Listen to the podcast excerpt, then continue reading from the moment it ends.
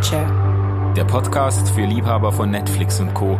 und für alle, die wissen wollen, was kultige Serien über Gott und die Welt zu sagen haben. RevLab. Einmal mehr heißt es Hallo zusammen, willkommen zu Popcorn Culture, dem Podcast für alle Serien- und Filmfreunde. Wir reden mit spannenden Leuten über ihre Lieblingsformate und finden heraus, was sie mit Gott und der Welt zu tun haben. Du kannst den Podcast natürlich abonnieren auf Apple Podcast, auf Spotify und anderen Podcast-Plattformen und uns auch schreiben, über welche Serie du gerne mal so ein Gespräch hören würdest. Jetzt aber zum heutigen Gast. Wir haben einmal mehr den wunderbaren Andi Los unter uns. Andi, herzlich willkommen. Ja, ich freue mich, mal wieder hier zu sein. Sensationell. Dich kennen wir ja schon. Ähm, du bist einer meiner äh, besten, langjährigsten Freunde und auch ein leidenschaftlicher Netflixer. Äh, mit dir habe ich schon über den Punisher gesprochen, über Jessica Jones, ähm, Podcast-Gespräch geführt. Heute geht's jetzt mal nicht um eine Serie, Serie im engeren Sinn, also nicht, zumindest nicht um ein, ein TV-Format, sondern um eine Filmreihe. Der letzte Teil dieser Reihe läuft gerade im Kino. Andi, ich sag nur blaue oder rote Pille. Das ist hier die Frage, sein oder nicht sein. Das ist äh, und manchmal bin ich mir nicht sicher, ob ich wirklich so selbstverständlich die rote Pille der Wahrheit schlucken würde. Es gibt gute Gründe, auch ab und zu mal sich die blaue einzuwerfen. ja, wovon reden wir, Andi? Für alle, für alle, die unter einem, wie sagt man im Englischen, äh, you lived under a rock, für alle, die unter einem Fels oder einem Stein gewohnt haben die letzten Jahrzehnte. Wovon, äh, wovon sprechen wir heute? Ja, die letzten 20 Jahre haben wir eigentlich nicht aufgehört, uns mehr oder weniger mit einer Trilogie an Filmen zu beschäftigen und auseinanderzusetzen die nun wirklich ein neues, äh, in, in mancher Hinsicht eine neue Epoche, ein neues Zeitalter im Kino eingeläutet hatten. Das ist die Matrix-Trilogie. Und äh, auf vielen Wegen und über viele Gerüchte und auch, äh, was ich gelesen habe, Widerstände hinweg, hat sich äh, Lana Wachowski entschieden, einen vierten Matrix-Teil dran zu hängen und der heißt Matrix Resurrections. Ja, also sensationell. Wir waren im Kino und haben uns das selber reingezogen. Sehr ich, schön war das. Ich, ich muss auch sagen, als ich dich kennengelernt habe, vor vielen, vielen Jahren, vor über 20 Jahren, ähm, da war das etwas vom Ersten, was ich mitgekriegt habe. Du hast nämlich damals als, als Theologiedozent, hast du sogar in den Unterricht noch Matrix-Ausschnitte eingebaut. Also da war das ganz aktuell, Matrix, der erste, der erste Film und du hast Abschnitte aus dem Film eingebaut und die schon ausgedeutet und so. Daher wusste ich, du bist so ein, so ein richtiger Matrix-Nerd. Ich glaube auch, du, du, hast die Filme mehrmals schon gesehen. Ja, ja tatsächlich. Ähm ich weiß noch ganz genau, und da hängt äh, Matrix mit meiner eigenen Biografie und auch Liebesgeschichte zusammen. Ich habe in Vancouver studiert. Ja. Und Damals gab es 1999 gab es äh, in Vancouver natürlich schon diese riesigen Cinema-Komplexe. Und außerhalb von, etwas außerhalb von Vancouver war ein ganz besonders toller, ich weiß noch genau, wie die geworben haben, mit so einer tiefe Stimme, äh, Big Sound, Big Screen, Big Difference. Das ah. waren, das waren Kinosäle, also, also jenseits für uns. Ja. Und meine Frau und ich, jung verheiratet, wir gingen dorthin und wenn ich mich recht erinnere, war die Alternative, ich meine Shakespeare in Love oder Matrix. Mhm. Und wir werfen die Münze und die Münze, das Schicksal, fällt auf Matrix. Und nach ein paar Minuten dort, wo diese, dieses insektenartige Teil dann da in, in Im Bauchnabel von Neo verschwindet. Im Bauchnabel von Neo verschwindet, drehe ich mich nur zu meiner Frau und sage, du, wir müssen das nicht weiter gucken. Und dann haben wir gesagt, komm, wir gucken mal noch, wie es weitergeht. Und dann entwickelte sich eine Faszination und das hat dazu geführt. Ich habe damals in Vancouver, ich glaube, sieben oder achtmal diesen Film im Kino geguckt. Ich konnte in weiten Passagen ich konnte das auswendig. Vor allen Dingen Agent Smith konnte ich, konnte ich fast auswendig. As you can see, Mr. Anderson, we had our eye on you for quite some time now. Das ist ganz, ganz stark. So geil. Du hast den sieben oder achtmal im Kino geguckt. Also, äh, liebe Freunde und Freundinnen des TV-Geschmacks und Kinogenusses, wir haben hier einen echten Nerd vor uns. ja, sehr schön. Also jetzt sind schon 20 Jahre her. Ich habe ja den, ich habe ja den ersten Teil mindestens auch jetzt äh, kürzlich nochmal geguckt. Und ich habe gemerkt, wie alt wir sind, Andi. Äh, Im ersten Teil die, die, die Computertastaturen, unglaublich brachiale Teile, die Monitore, diese Röhrenmonitore, die Handys, also in Anführungs- und Schlusszeichen riesige Backsteine von Telefonen und so. Äh, da, da merkt man irgendwie, wie alt man geworden ist. Der Film hat wirklich schon eben, der ist 1999, gerade kurz vor der, äh, vor der Jahrtausendwende ist er erschienen. Das ist einfach schon eine Weile her. Gell? Ja, das fällt mir auch immer auf. Und trotzdem finde ich es immer noch faszinierend. Also auch wenn man das ein bisschen ausblenden kann, also für alle diejenigen, die jetzt noch nicht so alte Säcke sind wie wir, es lohnt sich trotzdem. Man hat das auch sehr, sehr schnell ausgeblendet.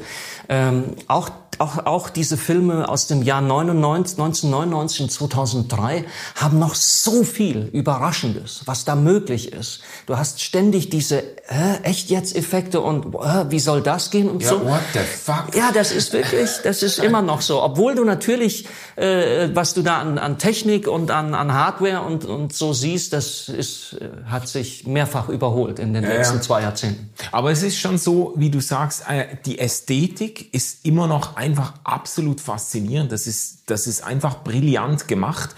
Auch die, die Unterschiede der Ästhetik in der Matrix und in der analogen Welt und äh, CGI, die ganzen Computereffekte, muss ich sagen, nach 22 Jahren immer noch beeindruckend. Man würde das, man könnte das heute besser machen, aber es ist jetzt nicht lächerlich, wie das damals gemacht war, sondern es ist auch heute einfach noch saugut gemacht. Also das ist schon beeindruckend und hat ja auch eigentlich die, die Filmwelt revolutioniert. Also The Matrix auch in Sachen Computeranimation, Action-Kino und so weiter. Ich sag nur Hashtag Bullet Time. Ja. Also die, die ganzen Zeitlupenaufnahmen, ähm, die wurden ja x-fach imitiert. Das hat eigentlich Kinogeschichte geschrieben. Gell?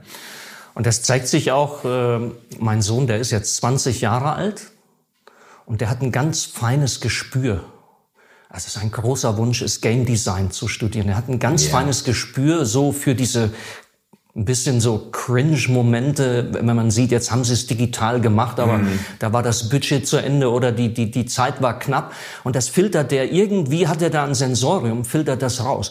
Und er hat auch gesagt, boah, also diese Matrix-Filme, das, das ist der Hammer. Also ja. auch noch nach heutigen Standards. Ja, ja. Ähm, jetzt sind wir schon mitten äh, in der Sache drin, in ähm, in den Details. Äh, vielleicht musst du jetzt einfach mal noch, um äh, uns alle mitzunehmen, äh, nochmal so die Grundidee der Matrix-Filme vorstellen. Worum geht's jetzt? Worum geht's eigentlich? Was ist die Matrix? Ähm, äh, was ist äh, der springende Punkt dieser Serie? Und dann, dann zielen wir dann ja schon auch vor allem auf den letzten, auf den vierten aktuellen Teil, um äh, zu zeigen, was da so die Sinnpotenziale sind und worüber man sich da dann unterhalten könnte. Also, wenn es gestattet ist, Manuel, würde ich gerne ein bisschen gegen den Strich bürsten. Ja. Und zwar ich höre das immer wieder und lese das auch, dass man sagt, äh, Matrix 1, also The Matrix, wow, mind blowing, mhm. wirklich. Aber danach kam Matrix Reloaded und ich glaube ein halbes Jahr später schon Matrix Revolutions und es wurde immer schlechter. Und ich muss echt sagen, ich finde das nicht, sondern ich würde jetzt gerne mal versuchen, äh, so knapp wie möglich, mhm. diese super Story äh, zu, zu, erzählen, die diesen Film zugrunde liegt. Und gerade wenn man sich nochmal die Trilogie auch äh, äh, dicht nacheinander, so auf einen Rutsch mal anschaut, dann merkt man, boah, Also da steckt viel, viel mehr dahinter. Und es ist eine ganz, ganz stimmige Story. Es geht in dieser Story letzten Endes um einen grundsätzlichen Konflikt zwischen Maschinen und Menschen. Yeah. Und das Thema der künstlichen Intelligenz, die diese Maschinen steuert, äh, schwingt natürlich von, von Anfang an mit. Dieser Konflikt ist übrigens ein Energiekonflikt. Mhm. Ähm, weil ähm, die Menschen die jetzt äh, sich, sich eingeengt und versklavt äh, vorfinden von den Maschinen und auch von, der, von den Computern und Programmen, die sie ja selber entworfen haben, ähm, die sagen, wir, wir ziehen denen die Energiequelle ab und die Energiequelle ist das Sonnenlicht und deshalb verdunkeln die Menschen äh, den, den Himmel mhm. unseres Planeten. Also das ist eigentlich, nur um kurz einzuhaken, das ist schon jetzt aus dem Konflikt heraus. Also zu, zu, am Anfang, das wird zwar nicht gezeigt, aber die Geschichte muss irgendwie so gewesen sein, Menschen schaffen künstliche Intelligenz, erleichtern sich das Leben durch alle möglichen Computerprogramme und dann verselbstständigen die sich und lehnen sich auf gegen die, gegen die Menschheit und dann kommt es zu diesem Energiekonflikt. Sorry, genau. nur als, als genau. Und jetzt, und das ist die Hintergrundgeschichte und natürlich muss man diese, diese drei Filme mehrmals gucken, um das alles richtig zu verstehen. Ich muss auch zugeben, ich habe immer noch nicht alles verstanden, was da abgeht, auch philosophisch nicht. Aber dort steigt Matrix äh, äh ein, weil die, die künstliche Intelligenz und die Maschinen haben einen tollen Weg gefunden, um jetzt äh, ähm, die, ihre Energieknappheit abzustellen. Sie verwenden den menschlichen Körper als Energiequelle. Und dazu ähm, ähm, lösen sie die, die enge Verbindung zwischen, zwischen Geist und Körper, indem sie jetzt hauptsächlich äh, das menschliche Gehirn anschließen an eine große Computersimulation. Und diese Computersimulation heißt Matrix. Das bedeutet, ähm, es gibt einen Unterschied, eigentlich sind es zwei Welten. Die sogenannte reale Welt, die wirkliche Welt, ist eine Welt völlig düster, dystopisch wo, wo, die, wo die mehr oder weniger die ganze Menschheit in, in Tanks, in Behältern liegt und dort versorgt wird. Der Leib äh, äh, ist dort, also der Körper muss man eigentlich sagen, nicht Leib. Und der ist äh, sozusagen eine Art Batterie, ein Akku, der äh, speist seine Energie in das große System ein. Mhm. Davon losgekoppelt existiert der Geist des Menschen äh, durch das Gehirn weiter, aber der äh, lebt nur noch in der Matrix, führt aber dort ein vollkommenes Leben, was sich wirklich anfühlt wie ein, wie ein richtiges, leibseelisches Wesen mit, mit allem Schönen und mit, mit, mit allem Schlechten. Das mhm. ist, das ist der Grundgedanke. Und das, so steigt der Film auch ein. Ich denke, das darf man nach 22 Jahren sagen. Das gilt jetzt wirklich nicht mehr als Spoiler. Wer das nicht, wer das nicht kennt oder gesehen hat, naja, ähm, der hat wirklich was verpasst. Also so, der Film steigt ein in der Matrix. Man denkt, das ist jetzt die normale Welt und so. Und es dämmert einem erst im Verlauf des Filmes oder äh, dämmert einem, dass das Ganze eben nur eine Simulation ist und die Menschen in Wahrheit in riesigen Silos gehalten werden äh, zum Zweck der Energiegewinnung und alles, was man vorher gesehen hat, eigentlich nur eine zerebrale Simulation ist. Ja. Und das ist auch die Parallele jetzt zu Matrix 4. Matrix äh, Resurrections steigt ganz genauso ein und sie machen das hervorragend. Du siehst, na, du kennst, es sind lauter Anklänge an Matrix 1, aber der Ansatzpunkt ist genau derselbe. Es dämmert dir so ganz langsam wieder, dass, dass etwas nicht stimmt. Und, und das ist auch das ursprüngliche spannungsvolle Aha-Moment, wo du, wo du immer wieder denkst, nee, echt jetzt, das kann doch nicht sein, dass das alles nur eine Einbildung ist. Mhm. Ähm, und dann, ähm, ja, dann, dann tritt eben, kommt dieser äh, Hauptcharakter, Neo, ähm, Mr. Anderson, ursprünglich in der Matrix Mr. Anderson. Und er merkt halt dann, dass sein Gespür, seine Intuition, die ihm schon lange sagt, irgendwas stimmt doch hier nicht, mhm. dem kommt er immer mehr auf der Schliche, so dass er dann die Erfahrung macht, dass er aus der Matrix ausgekoppelt wird. Das heißt, diese, diese Verbindung, äh, wo, wo man eben den Stecker reinsteckt in sein Gehirn, in sein zentrales Nervensystem, Ähm, man, man findet, wo von diesen, wo er liegt, was sein Tank ist, ja, findet man dann heraus. Und dann wird er befreit und findet sich äh, in der, in der realen Welt wieder.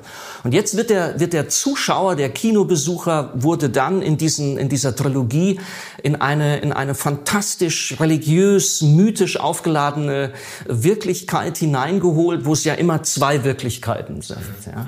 Und die eigentliche Story entpuppt sich aber jetzt als ein Riesending.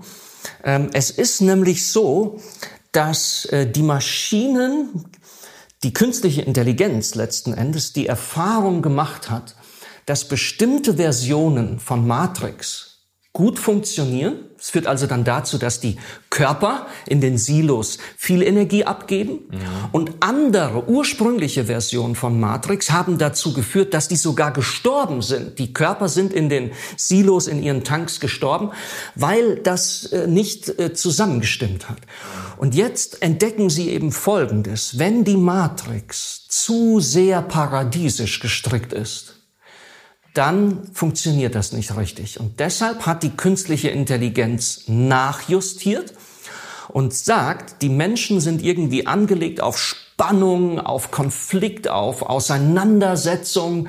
Die brauchen das, sonst, sonst funktionieren die gar nicht richtig. Und deshalb haben wir, die, haben wir jetzt in der Matrix auf der, auf der kleinen Ebene haben wir haben natürlich Konflikte, wie, wie wir sie alle kennen. Aber eigentlich findet ein Konflikt auf der ganz, ganz großen Ebene statt. Die künstliche Intelligenz hat nämlich gesagt, dass sie, dass sie ähm, eine, ein, in, der, in der realen Welt eine Stadt ermöglicht und erschaffen hat. Das ist Zion. In dieser Stadt dürfen Menschen ihr Leben komplett außerhalb der Matrix leben. Und diese Bewohner von Zion kämpfen jetzt eben ständig gegen die Computer und gegen die Maschinen. Mhm. Und das ist der Konflikt und der Kampf, aus dem dann die entsprechende Energie auch erzeugt wird, mit der sich die Maschinen selber ernähren dann und aufrechterhalten. Das ist das auf der Makroebene. Ja? Das habe ich eben ehrlich gesagt noch nie so wirklich begriffen. Also das eine kenne ich, das hat mir eingeleuchtet, das ist ja auch im ersten Teil schon Teil der Erklärung von Agent Smith, äh, warum äh, die Matrix so funktioniert, wie sie funktioniert. Menschen brauchen irgendwo Konflikte, deshalb hat man in das Narrativ der Matrix, hat man äh, eben Krisen, persönliche Krisen und auch Kriege und so weiter, Auseinandersetzungen eingebaut. Äh, der Mensch kann offenbar ohne nicht leben und so. Das ist aber alles innerhalb der Matrix. Und dass dann das, was außerhalb der Matrix passiert, dass eben Leute sich aus diesem äh, quasi Zuchtprogramm dann herauslösen und in der analogen, eigentlich zerstörten Welt, das ist ja eine völlige Dystopie, die, die Welt ist eigentlich, liegt in Trümmern, der Himmel hat sich verdunkelt, äh, das ist eine quasi eine postapokalyptische Welt. Und äh, es gibt eine, eine Schar von Menschen, die in dieser postapokalyptischen Welt existieren und eben nicht äh, in der Matrix gefangen sind, aber dass das Ganze auch nochmal Teil ist der, äh, der künstlichen Intelligenz oder des Planes der künstlichen Intelligenz, das hat mir bis jetzt noch nicht eingeleuchtet. Ja, die künstliche Intelligenz hat, hat äh, dafür eben, äh, äh, hat das hat das so äh, gestattet, dass, dass diese freien Menschen äh, völlig außerhalb der Matrix existieren und dann äh, sozusagen ständig auch versuchen, die Leute ja aus der Matrix zu entkoppeln und mhm. auf, auf ihre Seite zu ziehen. Aber das ist in der Tat, haben die das gemacht, weil die gemerkt haben, wir, äh, irgendwie der Freiheitsdrang der Menschen, selbst wenn sie komplett in die Matrix, in der Matrix äh, äh eingeloggt und, und äh, bleibend verbunden sind, ja, ähm, den kriegen wir nicht, den kriegen wir nicht ganz weg. Und die Menschen brauchen dann einen Freiraum, auch wo sie aufbegehren können gegen die Maschinen, gegen die künstliche Intelligenz. Und das wird in diesem Konflikt austariert. Und dieser Konflikt, der kommt alle 70 bis 100 Jahre an einen Siedepunkt. Und an diesem Siedepunkt spielt der Auserwählte, also Neo, the One, ja. der spielt dort eben die entscheidende Rolle. Das heißt, die künstliche Intelligenz hat, hat verschiedene Programme in, innerhalb der Matrix und die haben jetzt die Funktion, diesen ganzen Prozess immer wieder zu begleiten, so dass das zum Siedepunkt kommt. Und der Siedepunkt ist eben, dass dieses Bekämpfen der Maschinen und der Menschen äh, sich dahin steigert, dass die Menschen jetzt eigentlich von den Maschinen, Zion würde dann von den Maschinen vernichtet.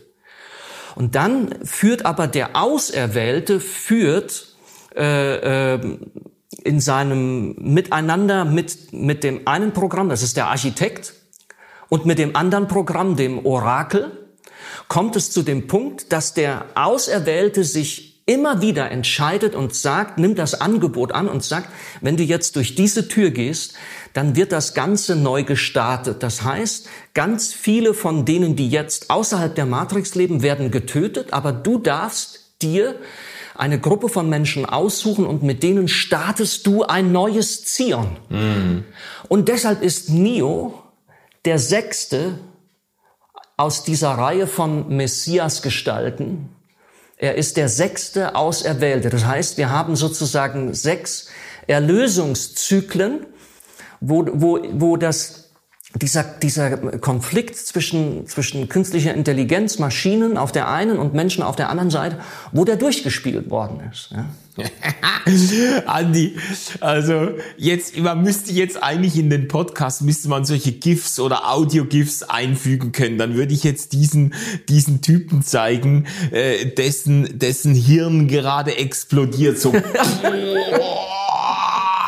also Mindfuck, was du jetzt hier erzählst, ähm, das habe ich bei mehrmaligem Sehen der Filme irgendwie noch nicht so zusammengestrickt.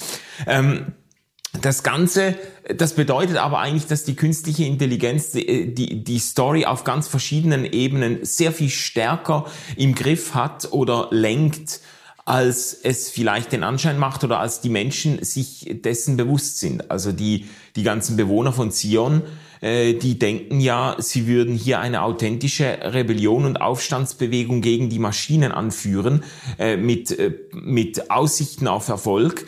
Dabei ist das eigentlich im Wesentlichen schon äh, Teil der, äh, der abgestimmten Ordnung dieser künstlichen Intelligenz. Ja, genau, Manuel. Und jetzt ist aber natürlich klar, die, die da die kämpfen ja authentisch gegen die Maschinen und gegen die künstliche Intelligenz. Nur die künstliche Intelligenz hält sich für so mächtig, dass sie diesen Kampf, diesen, diesen Zyklus jeweils so orchestrieren und so auch gestalten und manipulieren kann, dass das dann immer wieder zu diesem Great Reset kommt, wo mhm. das Ganze dann, der, der nächste Zyklus wieder beginnt. Das heißt, erst jetzt verstehst du, verstehen wir, wie, wie brisant diese, diese Diskussion zwischen Freiheit und Determination ist. Du hast echte Freiheit.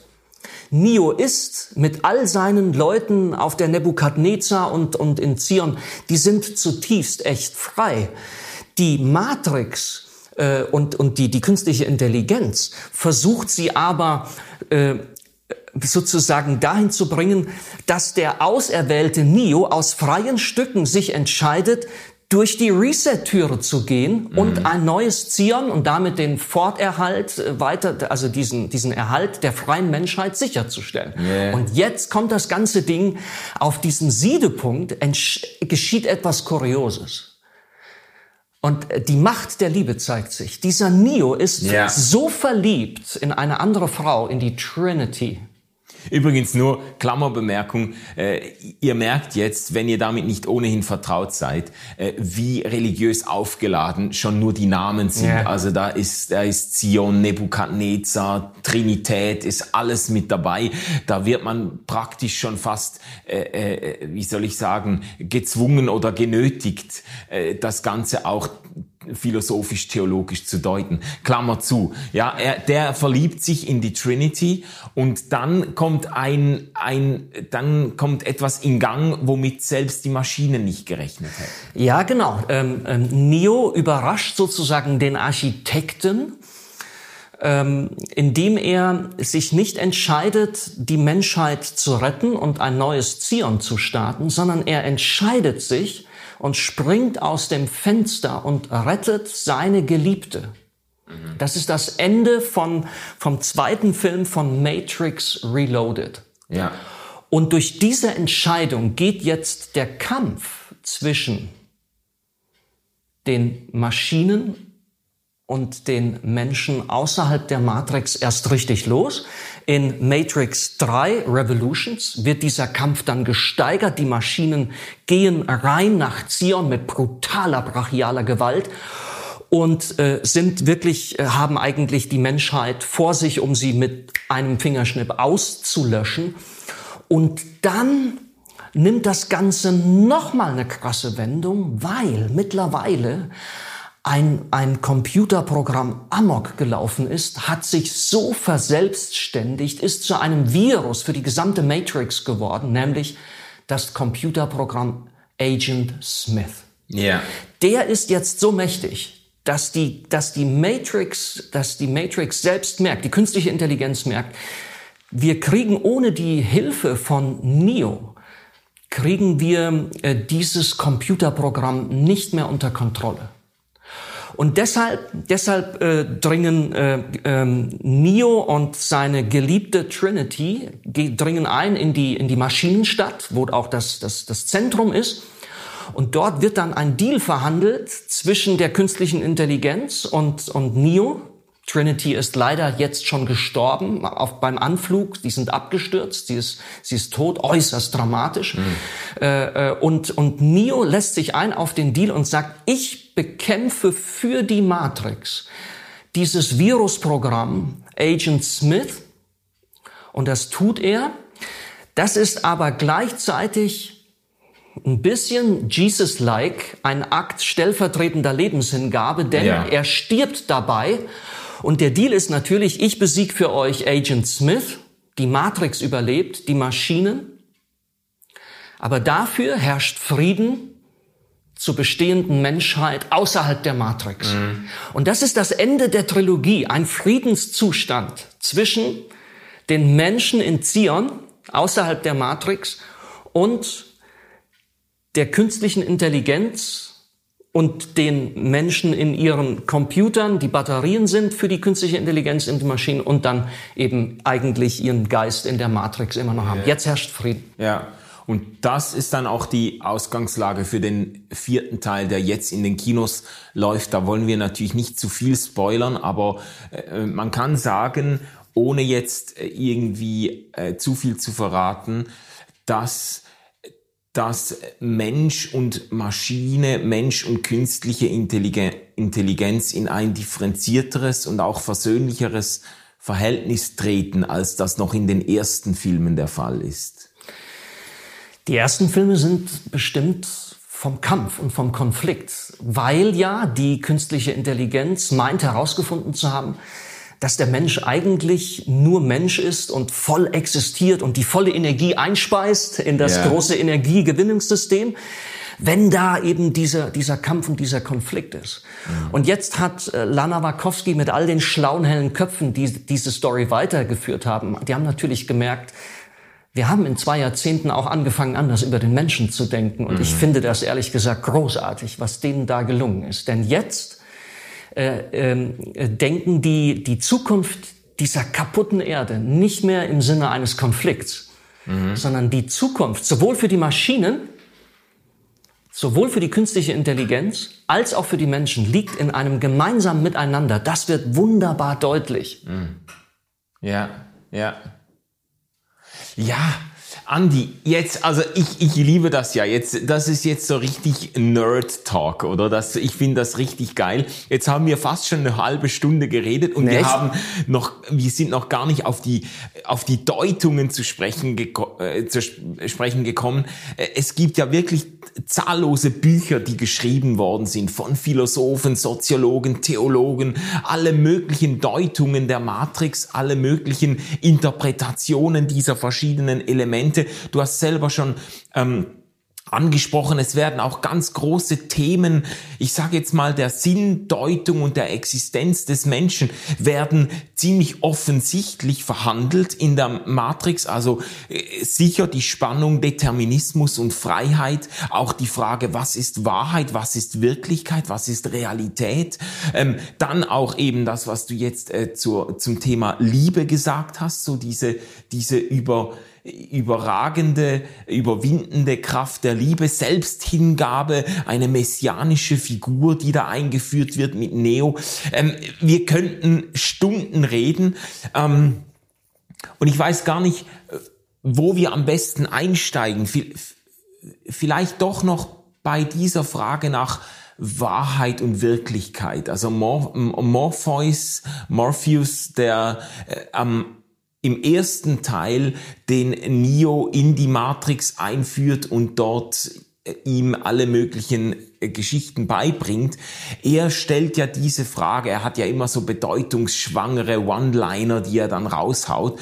Und, äh, und eine dieser Fragen ist eben, äh, was ist Realität? Was ist real? Was ist wirklich real? Ist das, ist die Matrix real oder das außerhalb und so? Und ich finde das noch spannend, weil das so ein bisschen eine Frage trifft, die ja auch für unsere Zeit kennzeichnend ist. Ich glaube, das ist kein Zufall, dass gerade an der Schwelle zum neuen Jahrtausend ein Film eines, einen solchen Erfolg feiert oder eine Filmreihe solche Erfolge feiert, die diese Frage neu aufwirft, weil es ist auch eine Zeit, in der wir anfangen, unseren Wahrnehmungen nicht mehr so völlig zu vertrauen. Also in der wir anfangen, das, was wirklich und wahr ist, so äh, quasi herkommend von einer sehr aufgeklärten, rationalistischen, empirischen Weltanschauung. Ich kann Dinge untersuchen, ich kann das alles, alles, was ich anfassen kann und so, kann ich verifizieren, das gibt's und so. Und jetzt kommt man langsam dahin, dass man seinen eigenen Wahrnehmungen auch nicht mehr so traut, dass man merkt, wie, wie perspektivisch, wie subjektiv auch vieles ist. Ähm, und in dieser Zeit bricht jetzt ein Film alle Rekorde, der diese Frage auf ein, ein ganz neues Level hebt und eigentlich fragt, ja, könnte es auch sein, wäre es denkbar, dass wir alle in einer Matrix leben, dass wir, dass wir denken, das wäre alles real, aber in Wirklichkeit äh, sind wir wo ganz anders. Also was ist Wirklichkeit, was ist wahr? Die Frage wird ganz stark gepusht von diesem von dieser Matrix-Trilogie.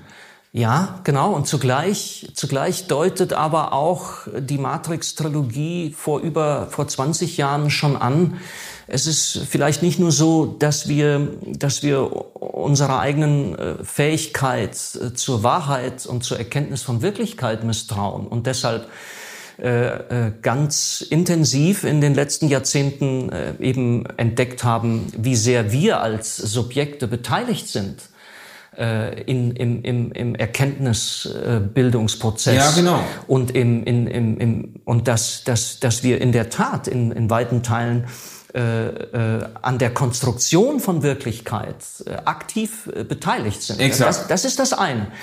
Aber ich denke, schon die Matrix deutet das an, was wir ja nun doch auch in den letzten Jahren gemerkt haben. Wir sind nun mittlerweile heute ja auch sehr misstrauisch gegenüber den Konstruktionen ja. Ja, es ist ja nicht nur so, dass wir misstrauisch gegenüber uns selbst als erkenntnisfähige Subjekte sind, mhm. sondern heute wissen wir, machen wir doch die Erfahrung, dass sich bestimmte Konstrukte, die wir von diesem Planeten, vom Menschsein, vom Leben und so weiter entworfen, gepflegt und auch ausprobiert haben, sie bewähren sich nicht an der Wirklichkeit des Lebens. Mhm.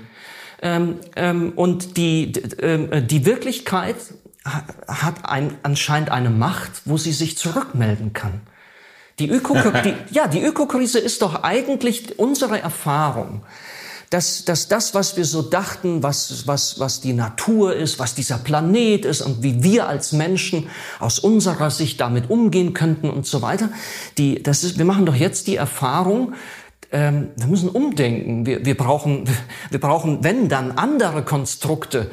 Und die entstehen aber, weil die Natur sich meldet. Sie, sie hat eine Stimme und die kriegen wir nicht klein. Das heißt, das heißt Wahrheit und, und, und Wirklichkeit, das hat für mich ganz stark etwas auch damit zu tun, dass ich sensibel bleibe dafür, bewährt es sich denn im Leben? Mm.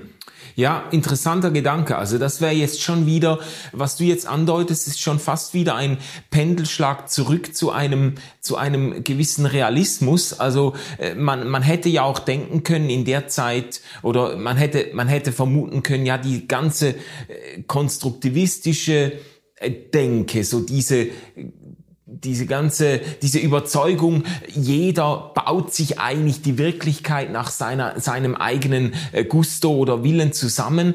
Äh, das könnte man ja auch sehr friedfertig verstehen, so quasi, ja, also äh, so im, in diesem platten Sinne, ja, das ist deine Wahrheit, jeder hat seine Wahrheit, soll doch jeder, und wenn du denkst, du wärst der König von Frankreich oder du wärst jetzt der Schöpfer des Universums, gut für dich und so, jeder soll sich seine eigene Welt zimmern, seine eigene Wirklichkeit basteln. Es ist doch toll, wenn wir das alles stehen lassen können. Und jetzt sagst du, ähm, äh, jetzt stößt man aber doch, stoßen wir als Menschheit doch an bestimmten Punkten auf die harte Realität oder Wirklichkeit des Lebens oder auf bestimmte Umstände, die man eben nicht mehr lösen kann, wenn man einfach jedem seine eigenen Konstrukte lässt, sondern wo man sagen muss, äh, eben Stichwort Klimakrise, ja, da müssen wir uns jetzt einfach irgendwie zusammenraufen und dieser äh, Bedrohung der Schöpfung Schöpfung des Planeten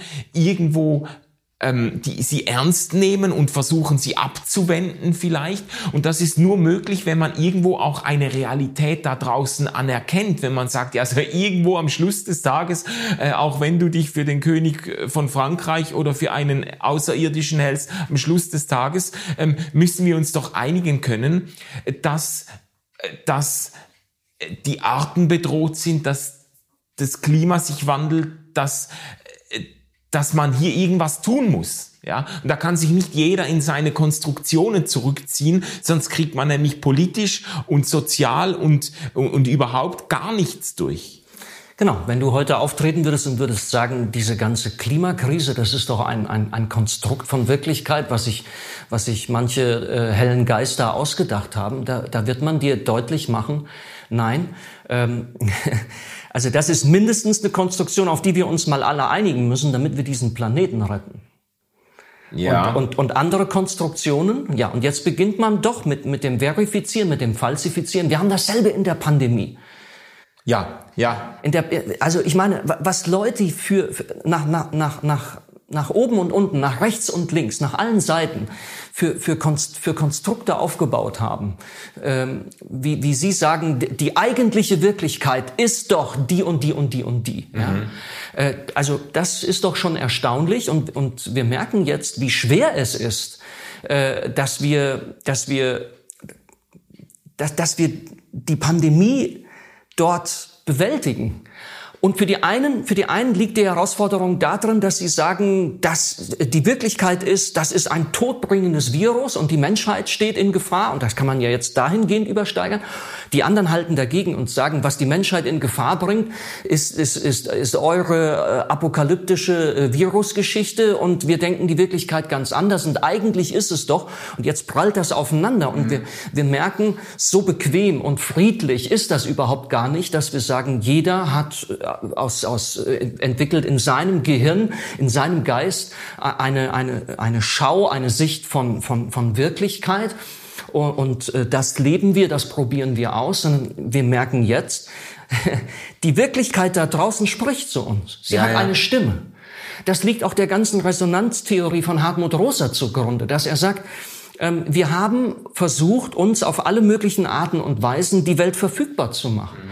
Und bei aller Liebe und bei aller Sympathie zu einem kerngesunden Konstruktivismus gibt es auch einen Konstruktivismus, der wird dann ungesund, wenn er, äh, äh, wenn er meint, über die Welt, über das Leben äh, komplett verfügen zu können. Ja. Wenn er meint, äh, er hätte es nicht mehr nötig, dass, dass ihm etwas gesagt wird.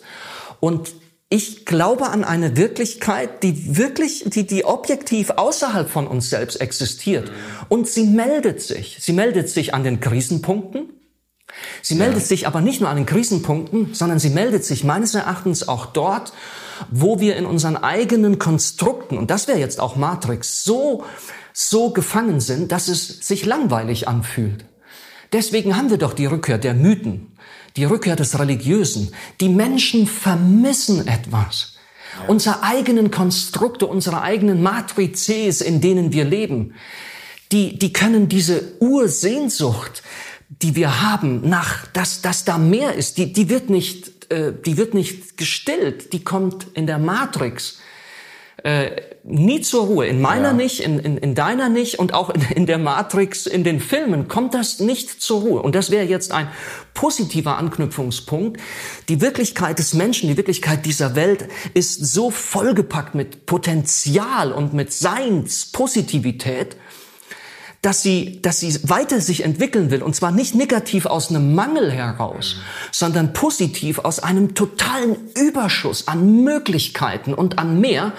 Und ich würde jetzt als Theologe sogar sagen, das ist doch ein Hinweis letzten Endes auf, auch auf eine transzendente Wirklichkeit, mhm. dass noch einmal überhalb der, der, der, der Wirklichkeit, äh, in, in der wir jetzt hier finden, dass es dort noch, dass es wirklich ein Meer gibt. Ja? ja. Wenn sich Immanenz so sehr verdichtet und dass es so schön ist, dass du nicht weißt mit deiner Dankbarkeit wohin und dass du urplötzlich eine Art Dankgebet sprichst mhm.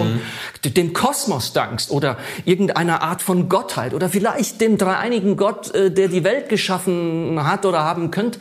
Das sind doch Phänomene, wo die, wo die, wo die, wo die Immanenz sich so positiv verdichtet, dass sie über sich hinaus will auf eine Transzendenz. Ja. Das heißt, die Welt, die Wirklichkeit ist größer als unsere Konstruktion und sie spricht zu uns in den Krisen, aber auch in den unfassbaren, ich sag jetzt mal, Höhepunkten des Lebens. Ja, ja, das, also das hast du sehr schön auf den Punkt gebracht. Das ist natürlich eine gute Ausgangslage, um auch, ich sage jetzt mal, von einem christlichen theologischen Setting oder Denkrahmen her zu fragen, ja, wo sind denn Christen oder Menschen, die sich dem christlichen Glauben zugehörig oder nahe fühlen, wo sind die denn zu Recht in einer Wirklichkeit, von der sie sagen, das ist nicht alles, das, äh, es gibt noch mehr, es, äh, es gibt noch mehr. Ich bin nicht in dieser einen Wirk auf diese eine Wirklichkeit beschränkt, sondern ich glaube, äh, dass es mehr und etwas anderes gibt.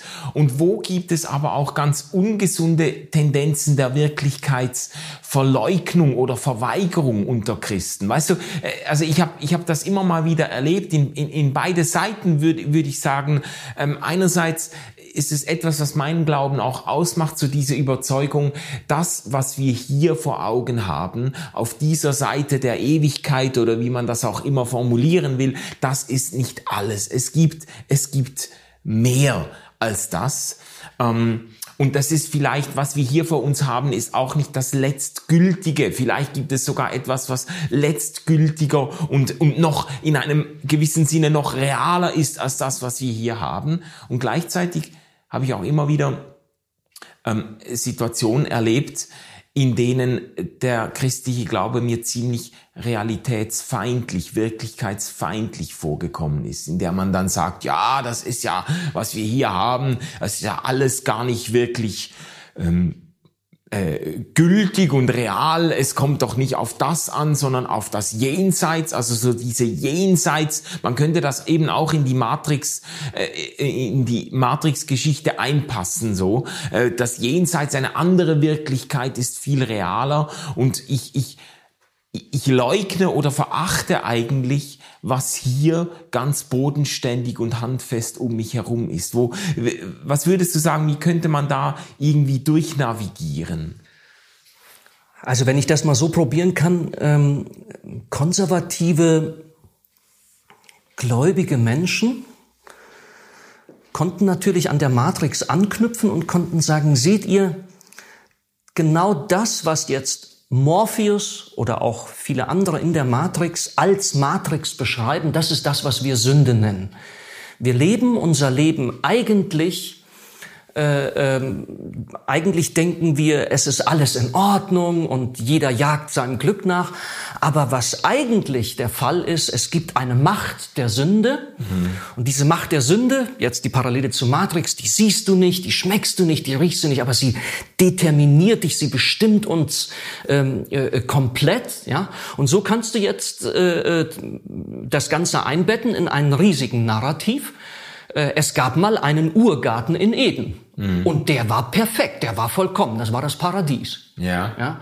Äh, wir reden ja in diesen Tagen auch auf RefLab gewaltig über die Gärten und über Bücher, die über Gärten und Eden geschrieben worden mhm. sind. Ja. Und ähm, dort erzählt man die Geschichte der Menschheit jetzt immer als eine Verfallsgeschichte. Dann kommt, dann, dann wurden wir durch einen Sündenfall, sind wir alle in so einer Art Matrix gefallen. Und jetzt ähm, ist es ganz wichtig, dass wir mal so die Erleuchtung bekommen und dieser Aha-Effekt und dass wir das alles mal hinter uns äh, machen und dass wir erkennen, dass doch die Wirklichkeit eigentlich eine andere ist. Oh, und, und so sehen wir jetzt die, diese Welt, in der wir jetzt sehen. Das ist eine verfallende Welt. Und irgendwann kommt der große Reset, wo wir aus der, aus der Macht der Sünde komplett befreit werden. Und dann äh, landen wir in einer, in der realen, wirklichen Welt, der neue Himmel, die neue Erde äh, ja. und, und so weiter. Ja. Ja. Das finde ich, das lässt sich da so einordnen. Und da würde ich sagen, jo, also ich glaube, Nietzsche war es war es der, der, der sehr provokativ äh, uns auffordert, der, der Erde die Treue zu halten.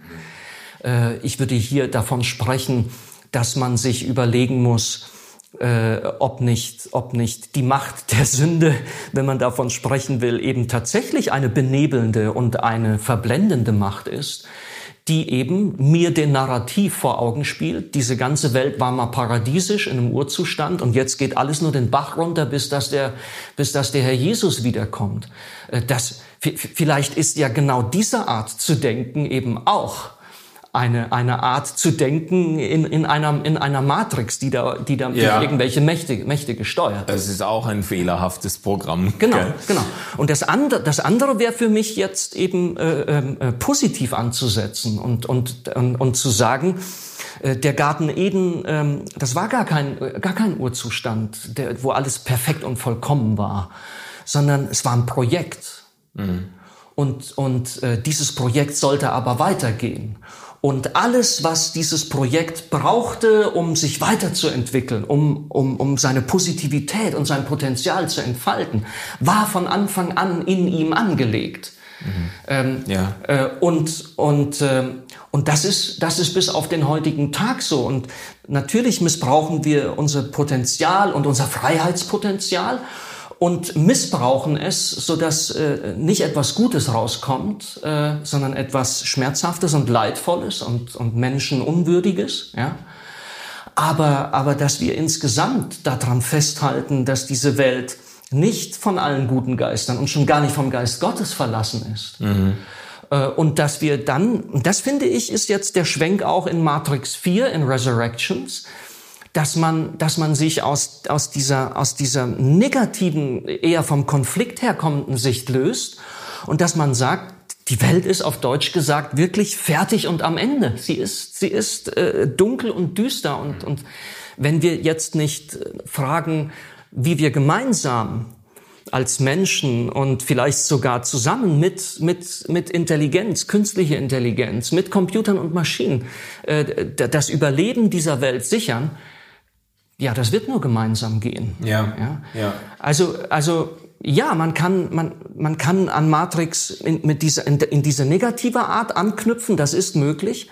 Aber ich habe den Eindruck, schon von Anfang an war in der Matrix auch das Positive mit angelegt, nämlich die Macht der Liebe. Darauf fokussiert ja auch Resurrections jetzt, der aktuelle Teil, ganz, ganz stark. Ja. Es ist zentral, eine Liebesgeschichte, die in der ganzen Trilogie ja auch schon da war. Ja, lass uns, lass uns das noch ein bisschen ausführen, weil ich, ich glaube, das ist ein, ein Schlüssel äh, zum Verständnis oder der springende Punkt auch, äh, nicht nur in diesem letzten vierten Teil, sondern schon im ersten Teil oder in den ersten äh, Teilen von, von Matrix, dass immer dann, wenn die Liebe ins Spiel kommt, dann werden irgendwie die Karten neu gemischt, dann, dann werden die Regeln auf den Kopf gestellt. Und das ist doch sehr bedeutsam äh, in einer Welt, äh, hier in der Matrix-Welt, die von künstlicher Intelligenz eigentlich durchprogrammiert ist. Und daran siehst du auch, dass, dass das, was man diesen Filmen vielleicht vorwerfen kann, dass sie, dass sie ganz stark suggerieren und, und das vielleicht auch propagieren, diese Trennung von Körper und, und äh, Geist. Letzten Endes gibt es aber in, der, in den Filmen selbst an, genau an dieser Stelle den, den Hinweis, dass das unlöslich miteinander verbunden ist. Mhm. Ja? Also am, am Punkt der Liebe, das ist an entscheidender Stelle, ist eben die Macht der Liebe entsteht durch das Körperliche. Da hast du in den ersten, in, den, in der Trilogie schon diese tollen Szenen, diese auch diese sehr rauschhaft erotischen Szenen, wo Neo und, und seine Geliebte, also real miteinander äh, äh, die geschlechtliche Vereinigung feiern, wie mhm. sie Sex haben, äh, unter den Klängen einer riesigen Party, ja. Und, und jetzt nochmal auf die Metaebene. Und das lässt neue Synapsen im Gehirn wachsen. Das Gehirn ist nicht eine Hardware, die du einfach nur mit Programmen bespielst und dann ja. kannst du es, sondern durch den vollzogenen leiblichen Akt der Liebe wird urplötzlich das Gehirn ein anderes. Ja? Mhm. Es justiert ja ständig nach das Gehirn und dazu braucht es den Leib. Du kannst Leib und Gehirn überhaupt nicht voneinander trennen, ja? ja. wie man das denkt. Und das äh, und das äh, kommt dann wird dann dahingehend deutlich, der Kuss in der realen Welt zwischen Trinity und Neo führt dann dazu, dass die beiden in, in der Matrix-Welt Wunder tun können. Mhm. Ja? Ja. Und das kommt jetzt im vierten auch wieder. Man fragt sich, ob die Matrix wieder die Herrschaft angenommen hat. Mhm. Man fragt sich, wie kommt es? Sind Neo und Trinity wieder eingegliedert in die Matrix? Ist das denkbar? Und trotzdem zeigt sich, dass, dass in, in, den, in den Gehirnen, die dort jetzt wiederum in einem Tank liegen, die Liebeserfahrung und die Erinnerung an die Liebe, was ja leiblich vermittelt worden ist, das ist nicht wegzukriegen. Mhm. Und, und äh, der, der, äh, der Analyst versucht, den, den, den äh, Neo in der Matrix zu therapieren, dass diese Erinnerungen an die reale Liebe nicht zu stark werden. Er versucht dasselbe mit, mit der Trinity, die in der Matrix ist, aber Tiffany heißt. Und in der realen Welt versuchen sie auch, dass die beiden bloß nicht körperlich sich berühren. Also ja, vielleicht ja. darf man so viel sagen. Darf, darf man das sagen? Wir sind jetzt schon sehr, sehr hart an der Spoilergrenze, Andi. Aber nicht so, dass nicht so, dass der Genuss des Films verdorben würde dadurch. Aber ähm, die, die, also vielleicht kann ich das so zusammenfassen. Die Liebe ist auch und gerade im vierten Teil auch das entscheidende Moment. Und das, das finde ich sehr, sehr spannend. Ich finde es natürlich auch theologisch sehr bedeutsam, so dass, äh, wenn man das mal durchdenkt, dass gerade an diesem Punkt der Liebe, an diesem Punkt der, der, der freiwilligen Zuwendung und auch der freiwilligen Hingabe zum anderen, dass da irgendwo das für den Menschen auch Entscheidende passiert. Weißt du, was ich gedacht habe, als wir das nochmal zusammen geguckt haben jetzt? Da, da dachte ich, ja, das ist wirklich interessant. Der Fokus switcht in Matrix Resurrections komplett weg von der Auserwählte muss die Welt retten mhm. zu der Auserwählte will seine geliebte Trinity retten, weil er sie liebt, weil yeah. er sie endlos liebt. Ja? Yeah. So. Und dann, dann dachte ich, und genau wenn wir das Wagnis der freien Liebe eingehen, Manuel, das ist die Rettung der Welt. Ja. Das ist die Rettung der Welt. Wenn wir das Wagnis echter, liebevoller Verbundenheit eingehen, mit allen Risiken, mit, mit allem, was uns da an Schmerzen zugefügt wird. Und so viel darf man andeuten.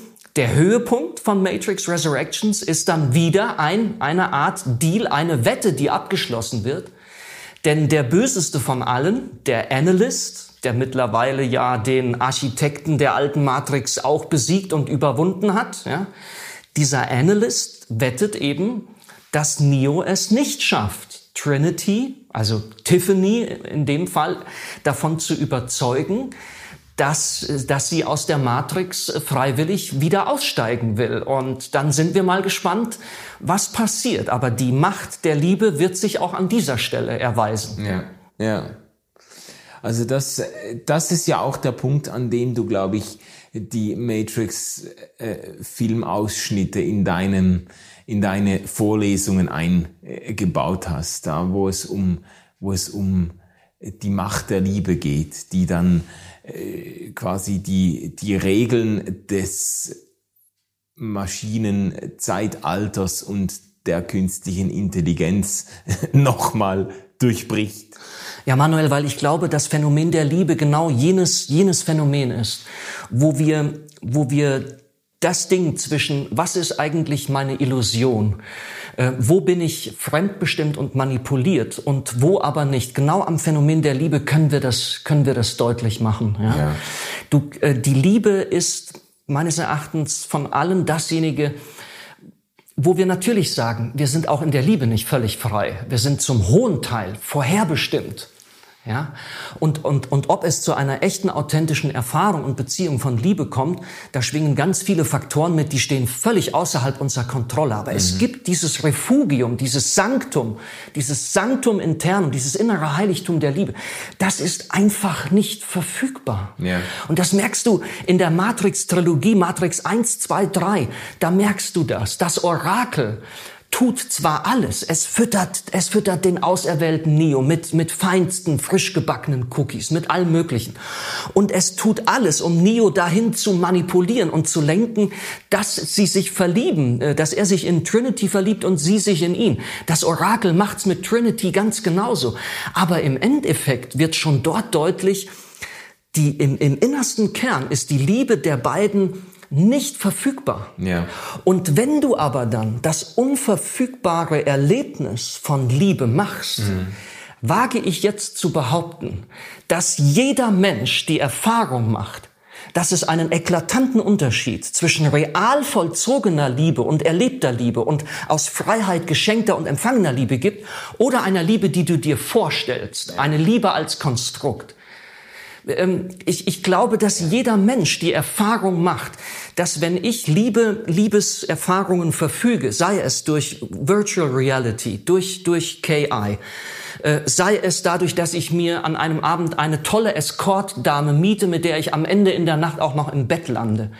Jeder wird die Erfahrung machen, diese künstlich herbeigeführte Erfahrung von Liebe ist fade und langweilig gegenüber dem orgastischen Abenteuer echter Liebe, die dir geschenkt wird aus freien Stücken und die du aus freien Stücken schenkst. Mm, Und deshalb finde ich, wenn wir dann noch mal weiter diskutieren würden, was ist denn Wahrheit und was ist Wirklichkeit und Illusion und was ist Vorherbestimmung und nicht, da merken wir, es ist eine mega Mischung und das ist irrsinnig schwierig, das herauszufinden, auch philosophisch.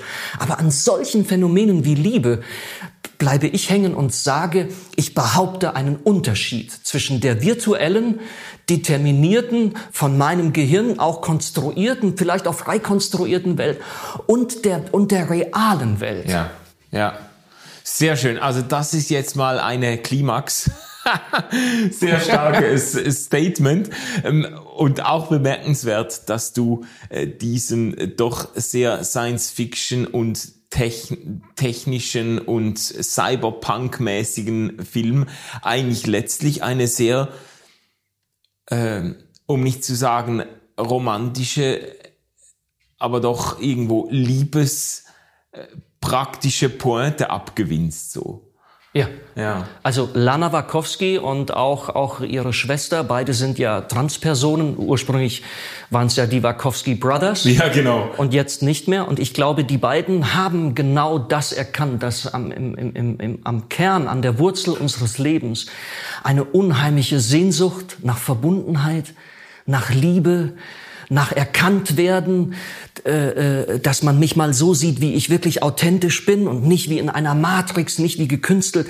Ich finde diese vier Matrix-Filme ein großartiges Kunstwerk und ich kann wirklich jedem nur sagen, äh, äh, gönnt euch das, guckt euch die Trilogie noch einmal komplett rasch an in einem Rutsch, bevor ihr dann, wenn ihr es nicht schon gemacht habt, ins Kino geht.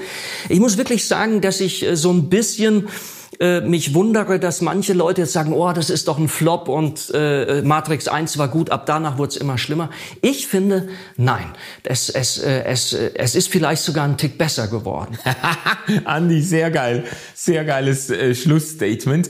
Man könnte jetzt noch eine Klammer auftun und sagen, äh, die Wachowski-Geschwister äh, haben ja mit Sense8 auf Netflix eine Serie geschaffen, die diese Motive, die du gerade genannt hast, eigentlich auf einer ganz, in einer ganz anderen Geschichte, in ein, ein ganz anderes Narrativ gepackt, auch wieder aufgreifen und der halbe Staff oder der halbe Cast, besser ja. gesagt, von Sense8 tritt dann in äh, Matrix 4 auch nochmal auf. Also die sieht man alle wieder dort. Ja. Also für, für diejenigen, die mal äh, vielleicht Matrix alles schon gesehen haben, äh, die können sich auf, äh, auf Netflix Sense8, das ist ein echtes Nischenprodukt, aber die können sich das mal reinziehen. Ähm, hast du noch ein Schlusswort? Wer, du hast, hast jetzt eigentlich schon angedeutet, aber vielleicht auf einen Satz verdichtet. Wer sollte sich äh, Matrix nicht entgehen lassen? Also Matrix äh, jetzt Resurrections darfst du dir nicht entgehen lassen, wenn du ein bisschen angefressen warst oder immer noch bist von dieser Trilogie äh, dieser ersten drei Matrix-Filme, weil in einer sehr schönen und überhaupt nicht ähm, äh, kitschigen Art knüpft Matrix Resurrections an, an das, was vorher war. Und es ist ein, ein Schwelgen in nostalgischen Erinnerungen. Du kannst das Ganze nochmal feiern, aber wie gesagt, überhaupt nicht kitschig und mit einer ganz gesunden Prise auch Selbsthumor. Auch Warner Brothers nimmt sich selbst ja, auf die Schippe. Köstlich, ja? Köstlich. Also wirklich köstlich. Das hätte ich nicht gedacht, dass ja. die das so hinkriegen. Dann finde ich äh, Matrix, auch jetzt Resurrections, äh, wenn du, wenn du ähm, ein, ein, ein Gespür dafür hast, dass hinter allen noch so abstrusen und absch abscheulichsten und verabscheuungswürdigsten Phänomenen unseres Lebens, dass du hinter allem eine tiefe Sehnsucht entdecken kannst, die dann am Ende auch alles überbieten kann. Eine, diese Sehnsucht nach Verbundenheit, nach Liebe, nach Angebundensein, ähm, dann, ähm, dann finde ich, für alle diejenigen wäre das hier nochmal ein, ein Musterbeispiel. Ich glaube, dass das Matrix Resurrections enorm Empathie förderlich ist und uns auf eine ganz tolle Weise noch einmal, wie schon die Trilogie vorher, an, an die Geheimnisse unseres Lebens heranführt. Und wer dem auf der Spur bleiben will und da auch mal äh, entdecken möchte, dass vielleicht auch hinter unserem Erschaffen von künstlicher Intelligenz eine echte Sehnsucht nach wahrem Menschsein steckt, so dass wir uns auf dem Umweg über die Erschaffung künstlicher Intelligenz vielleicht am Ende selber als Menschen noch einmal neu und tiefer entdecken und verstehen. Der sollte Matrix gucken in einer Zeit, wo wir Transhumanismus und Human Enhancement und alles positiv negativ, für die ist das was. Andi, das war ein großartiges Gespräch. Es ist so schon eines der längsten, wenn nicht das längste Popcorn Culture Gespräche geworden und es gäbe noch vieles zu besprechen. Ähm, ich freue mich, wenn du nächstes Mal mit dabei bist und auch an alle Zuhörerinnen und Zuhörer. Super, habt ihr euch das gegeben? Alle Nerds haben das jetzt sicher abgefeiert. Wir hören uns wieder und ich wünsche euch eine super Zeit. Bis dann. Tschüss. RefLab